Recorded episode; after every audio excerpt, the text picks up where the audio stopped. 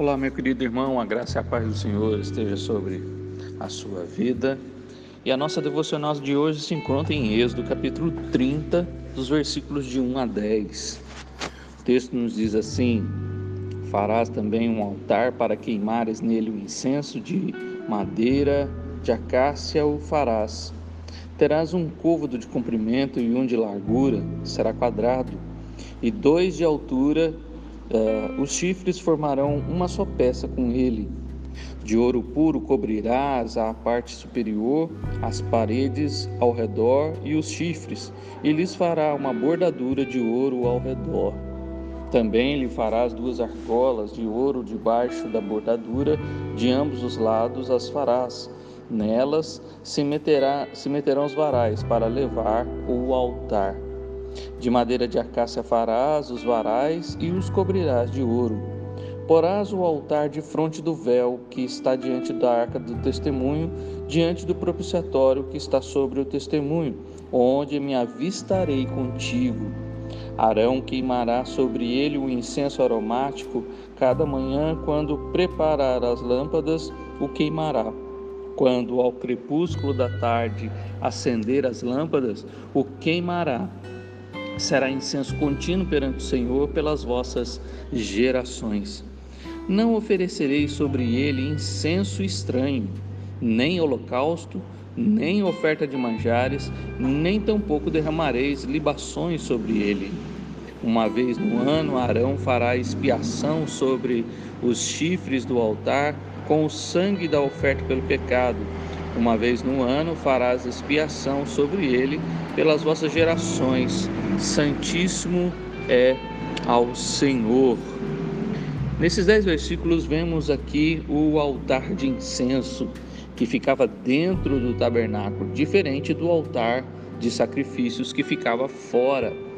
Este altar era quadrado, era pequeno e nele se queimava incensos e não os animais para as ofertas.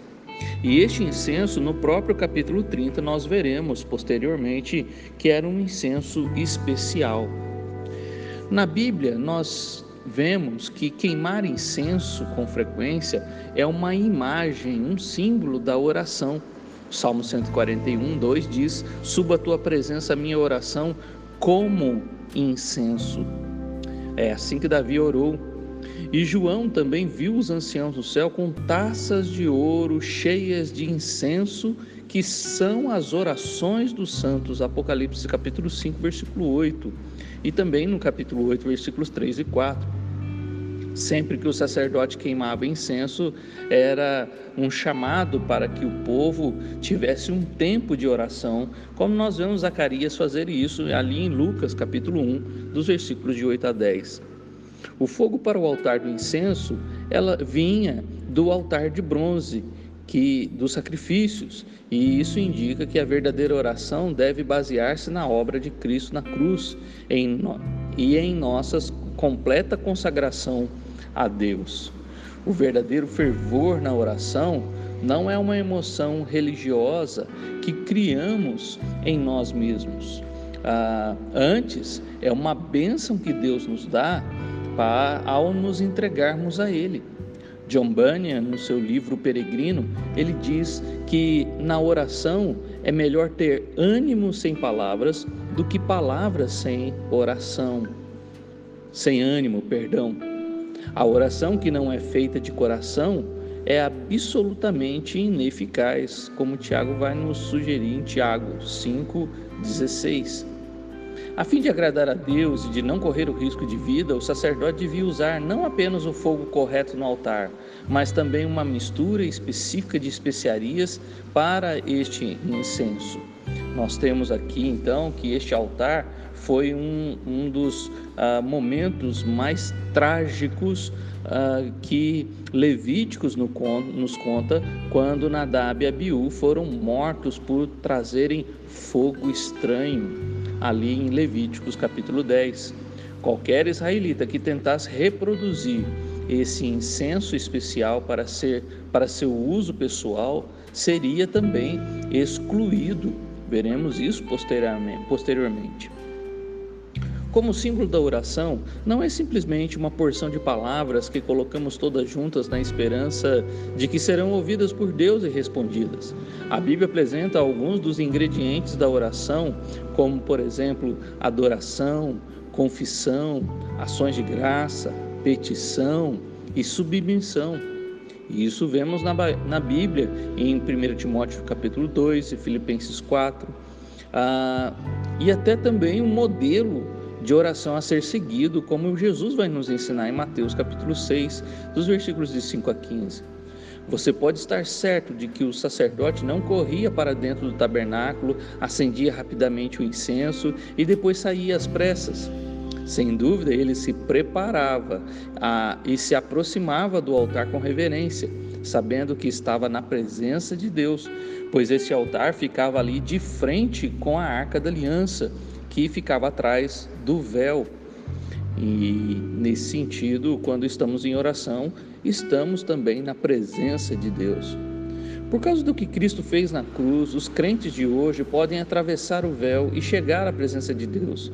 E lá podem apresentar sua adoração e petições em nome de Jesus, como Hebreus 10, dos versículos de 19 a 25 nos informa nosso sacerdote rei Jesus Cristo, que está vivo e reinando, intercedendo continuamente por nós no céu, como Romanos 8, 33 e 34 nos informa. E o Espírito Santo também intercede em nosso coração, como Romanos 8, 26 e 27 nos fala. Apesar de ser bom começar e terminar o dia com uma oração especial, como faziam os sacerdotes, também é importante lembrar de 1 Tessalonicenses 5,17: orar sem cessar e estar em comunhão com o Senhor o dia todo. Os sacerdotes foram avisados em não usar esse altar de ouro também para queimar qualquer outro tipo de uh, sacrifício no versículo 9 fica claro isso, mas somente o incenso que era preparado especialmente para este altar. Nesse sentido, não há substitutos para a oração. Não há volume de sacrifícios que possa substituir a oração. O altar de ouro não era um lugar para negociar com Deus, nem para tentar fazê-lo mudar de ideia. Não é isso que significa oração era um lugar para adorá-lo e orar dizendo: Seja feita a tua vontade. Nós temos aqui então no encerramento de que uma vez por ano esse Arão deveria fazer expiação ao sacerdote e deveria aspergir sangue sobre o altar de incenso, nos chifres ali do, daquele altar e fazer expiação pelo altar. Isso ah, nos leva a compreender que a, aquilo era uma cerimônia onde se purificava aquele altar de, de incenso diante de Deus. Nos faz lembrar então que até as nossas orações, até nas nossas orações, podemos também pecar. Por isso, meu querido, como está a sua vida de oração? Como está o seu altar de incensos diante do Senhor? Suas orações têm subido ao Deus como um incenso agradável, como um aroma suave? Ou suas orações têm sido palavras é, erradas, palavras sem sentido, palavras sem reflexão? Nós precisamos avaliar bem as nossas orações e também nos perguntar se estamos cumprindo exatamente o que a palavra de Deus diz com relação à oração.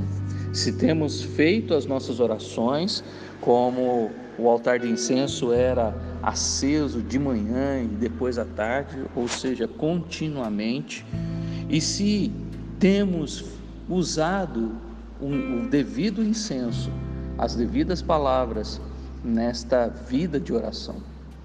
Por isso, meu querido quando você dobrar o seu joelho, quando você invocar o nome do Senhor, quando você estiver nos seus momentos de oração, lembre-se sempre que você está diante de Deus, não está diante de qualquer um, não está diante de qualquer pessoa, você está diante do Senhor.